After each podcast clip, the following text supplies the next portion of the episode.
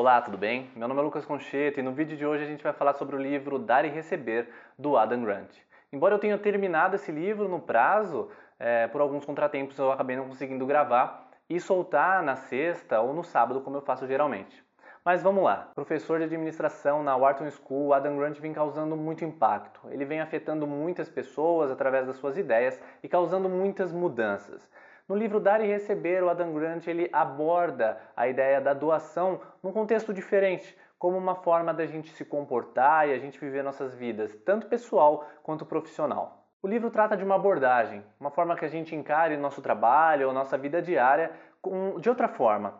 E essa forma é através da doação. O autor mostra que pessoas que doam, que se tornam disponíveis, no longo prazo se tornam mais bem-sucedidas. Ele mostra isso através de vários estudos de caso, história de várias pessoas e como isso tem afetado a vida delas e a vida de muitas outras pessoas. No livro, o autor classifica três tipos de comportamento, três personalidades. A primeira delas é o tomador, o segundo, compensadores e o terceiro, os doadores.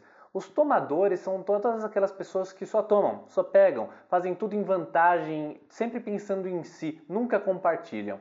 Depois a gente tem os compensadores. Embora eles ajudem as outras pessoas, é sempre com segundas intenções, é sempre pensando, ok, eu faço esse favor, mas será o que eu posso tirar de proveito disso depois? Ou muitas vezes é, pede favor para os outros também como uma forma, como uma intenção de criar relacionamento.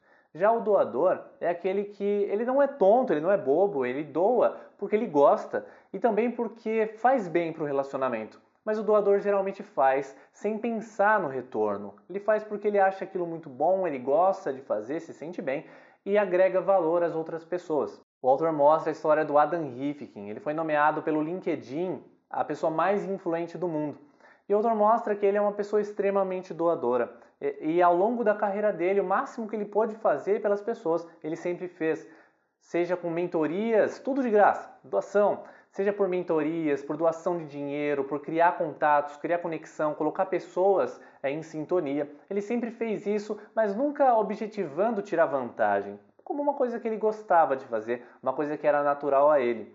E depois de muitas décadas, todo mundo lembra desse cara como uma pessoa importante, Muitos ele acaba nem lembrando mais, mas as pessoas que ele ajudou, que ele fez, muitas vezes uma coisa rápida, a favor de minutos, é, lembram dele é, por muitos tempos e agregam valor à sua rede de contatos, aos seus negócios. Então o autor mostra que doar é uma abordagem, é uma forma que a gente pode criar mais valor nas nossas vidas, nas vidas das outras pessoas, afetar positivamente a nossa comunidade, a nossa sociedade.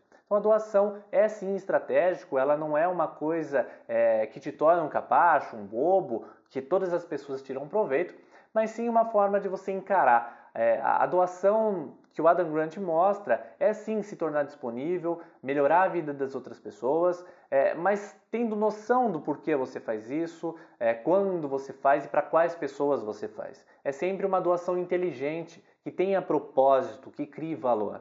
Tem um trecho, uma ideia do livro que eu gostei bastante, que o autor fala que os tomadores, as pessoas mais egoístas, elas tendem a ser bem-sucedidas também e alcançar altos níveis. Mas o problema é que as pessoas não gostam muito de estar com elas e isso acaba travando elas no longo prazo diferente os doadores, que muitas vezes podem acabar perdendo é, no curto prazo, mas no longo prazo cria muito valor, cria relacionamentos, laços e pessoas que, é, que são boas, que se tornam disponíveis, que nos ajudam, são pessoas que a gente lembra, são pessoas que a gente quer incorporar nos nossos projetos ou nos nossos grupos.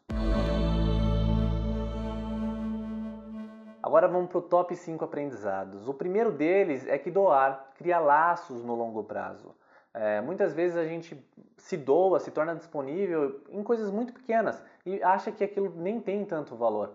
Mas a questão é que no longo prazo, é, por mais que as pessoas acabam esquecendo às vezes muitos favores, é, aquilo fica gravado. Aquela coisa importante que a gente faz, muitas vezes pequena, é, criam laços. Tanto é que às vezes algo, alguém faz algo por nós e a gente lembra daquilo por muitos anos ou às vezes por uma vida é, e a gente tenta retribuir. Então, é, se doar, se tornar disponível, fazer mais pelos outros, é, cria laços. E esses laços se estendem num longo prazo e agregam valor em várias esferas possíveis. O segundo aprendizado é dar mais do que receber. O autor mostra que quando a gente doa mais do que a gente recebe, a gente potencializa essa ideia de criação de laços, potencializa nossos relacionamentos e também melhora, traz mais valor para as pessoas que, estão conosco. Então, doar mais do que receber é uma, uma importante ideia que o autor transmite, porque quanto mais a gente doa, menos a gente pensa em que a gente pode tirar proveito.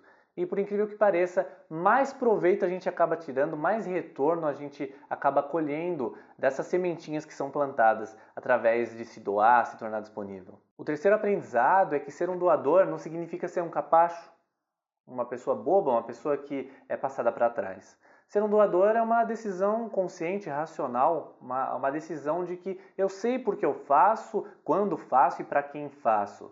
Ele mostra que o, o doador ele, ele tem essa capacidade de potencializar, de direcionar seu esforço e melhorar a vida de outras pessoas. Então, é doar não significa ser capacho. Claro que você não pode abrir mão de todos os aspectos da sua vida para estar sempre ajudando os outros, mas é, é conciliar as coisas e possibilitar que a sua vida e a dos outros se tornem melhor a partir de relacionamentos. Quarto aprendizado: líderes que se doam criam times mais fortes, mais unidos. Várias fontes comprovam isso, de que times unidos têm um líder muito forte, tem uma pessoa que carrega aquelas pessoas, que potencializam aquelas pessoas. E quando você tem um líder que, te, que é disponível, que abre o jogo, que conversa com você, você cria intimidade com essa pessoa, você cria valor e você não quer decepcionar esse seu líder. Então é essa a ideia. Líderes que são mais humanos, que tocam mais no nível pessoal, são líderes que podem contar com seu time, contar com resultados maiores e com alcance muito amplo. O quinto aprendizado é que doar, dar algo para alguém, se tornar disponível, é, traz felicidade. A gente percebe isso quando a gente dá um presente. Muitas vezes a gente se sente muito melhor, muito mais feliz de dar um presente do que receber um presente. E é por isso, porque a gente é, gosta de trazer valor, a gente gosta de se conectar com as outras pessoas, de ver elas se sentindo felizes. E esse laço é, é o que nos torna é, sociais, humanos. E é muito bom é, é cultivar esse tipo de coisa. Então o autor ele constrói o livro em torno dessa ideia de por que e como a gente pode é, nos doar mais, receber também mais, criar laços. O livro trata de relacionamentos. Esse conteúdo está disponível em texto e podcast no meu blog livrosenegócios.com.br. Gostou? Se inscreva no canal porque semana que vem tem mais um vídeo com mais um livro. Tchau!